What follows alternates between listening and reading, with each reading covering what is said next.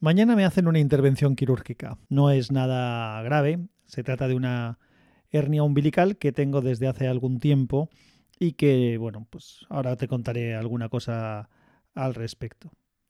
Así que he pensado que primero te contaba esta historia y luego podía hacer un repaso respecto a lo que han supuesto las diferentes intervenciones que, he tenido yo, que no han sido muchas, gracias a Dios. Si dejamos aparte lo que han sido mm, alguna extracción de muela y cosas de este estilo, con la operación de mañana será la tercera vez que me intervienen en un quirófano. La primera vez fue para operarme de fimosis, la segunda vez fue para operarme del menisco y esta tercera para la hernia umbilical. Las dos primeras operaciones que hice fueron con anestesia general, tanto la de fimosis cuando era pequeño, más jovencito, claro, como la de el menisco. Y la de mañana también está previsto que sea anestesia general, entre otras cosas porque es la zona abdominal y es importante que esté todo el cuerpo relajado.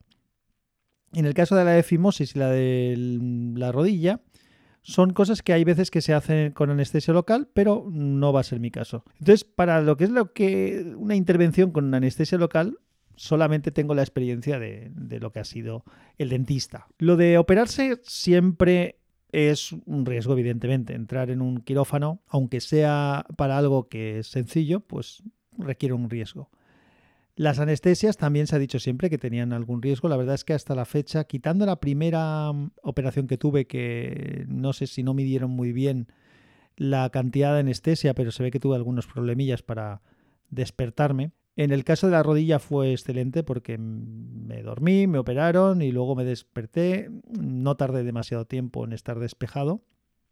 Así que fue bastante bien y espero que mañana, lógicamente, también lo sea me parece más rollo y más arriesgado justamente el hecho de tenerme que operar y meterme en un hospital y en un quirófano en las fechas en las que estamos con plena pandemia en marcha.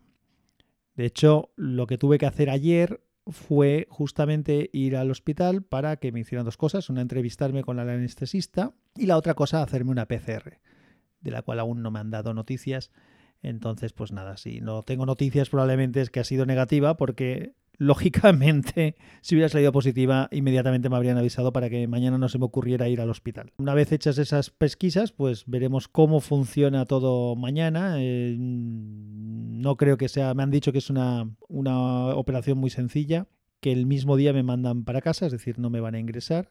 Será un poco más rollo el postoperatorio porque al ser la zona abdominal, pues bueno, pues hay una serie de... No, no deberé hacer esfuerzos durante una temporadita y bueno, pues veremos cómo funciona. Ya te digo que no he tenido hasta ahora más que esas dos intervenciones previas y en los dos casos mm, fue todo bastante bien, sin demasiado problema y bueno, pues espero que mañana lo sea también.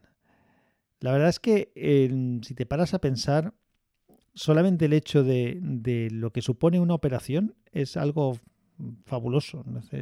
parece que el cuerpo tiene la capacidad de autorrepararse en parte y hay otras cosas en las que bueno, pues, eh, intervienen los médicos, te lo solucionan y bueno, luego tu cuerpo también hace su parte, porque lógicamente, pues las heridas que te han hecho para realizar la operación, pues el cuerpo es el que se tendrá que encargar de solucionarlas, de reparar todo aquello, de dejarlo todo como debía estar, cicatrizar lo que haya que cicatrizar, reponer los tejidos que haya que reponer. Pero me parece fantástico cómo nuestros cuerpos son capaces de funcionar y cómo la medicina es capaz de resolver estas cosas. La operación de fimosis, lógicamente, fue una cosa muy sencilla, aunque no me hicieron la típica circuncisión en la que te cortan el prepucio eh, y ya está, o el prepucio, lo estoy diciendo bien, la pielecilla que sobresale, sino que me hicieron una especie de dobladillo que quedó bien y por lo tanto no se me queda aquello siempre descubierto, sino que se queda cubierto pero con posibilidad de abrirse cosa que antes cuando era más pequeño y tenía aquello muy cerrado, pues no podía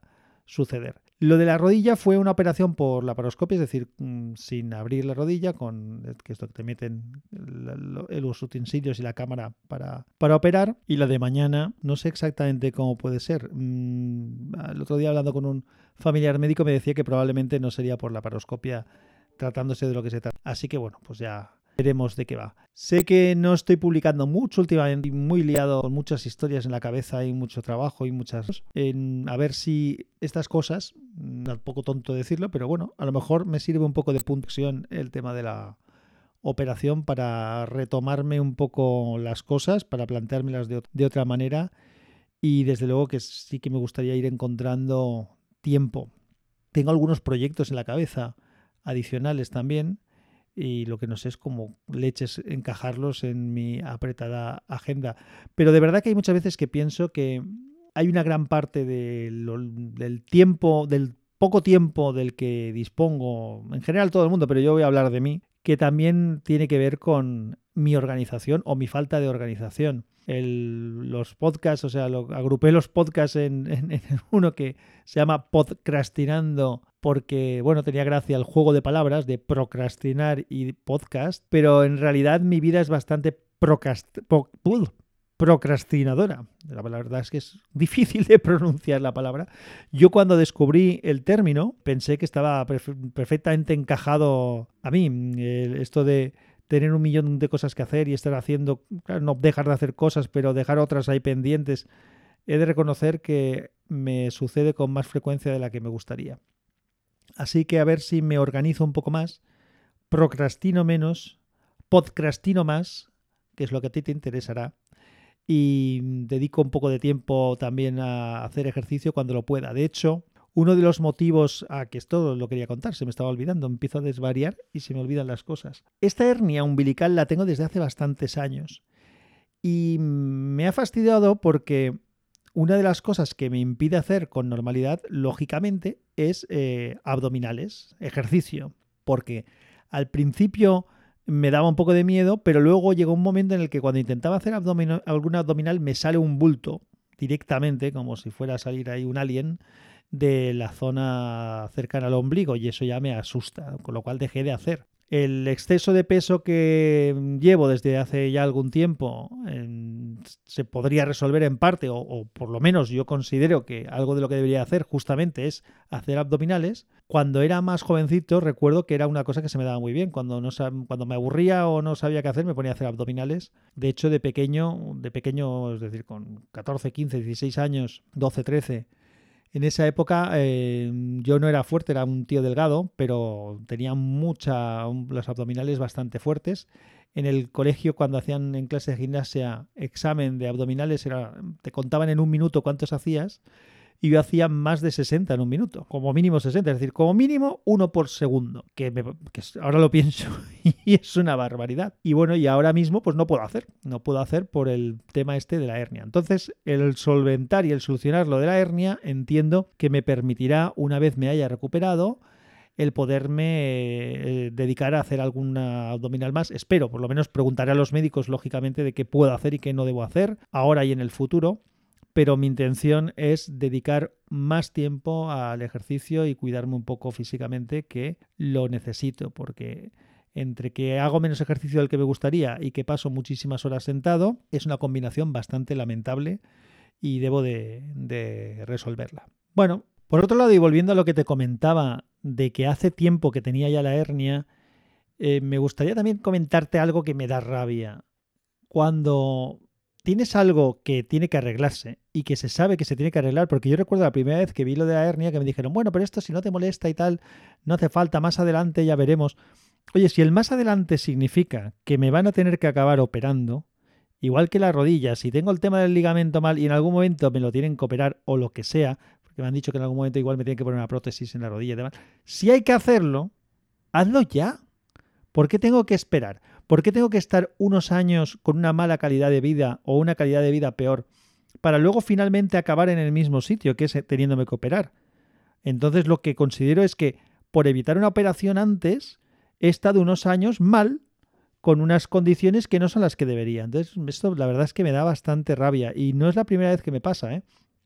Así que creo que me voy a poner bastante más vehemente en el futuro para cuando salga cualquier cosa de estas, si alguien me dice, no, esto seguramente más adelante tendrás, no, más adelante no, resuélvelo ya, por favor, resolvedme esto ya y gano unos años de calidad de vida que no tiene sentido ir perdiéndola. No es lo que más me gustaría estar contándote ahora mismo, ni el que me tengo que operar, ni haber desvariado un rato aquí, sino que me gustaría contarte otras cosas, pero esto es lo que me ocupa ahora mismo la cabeza.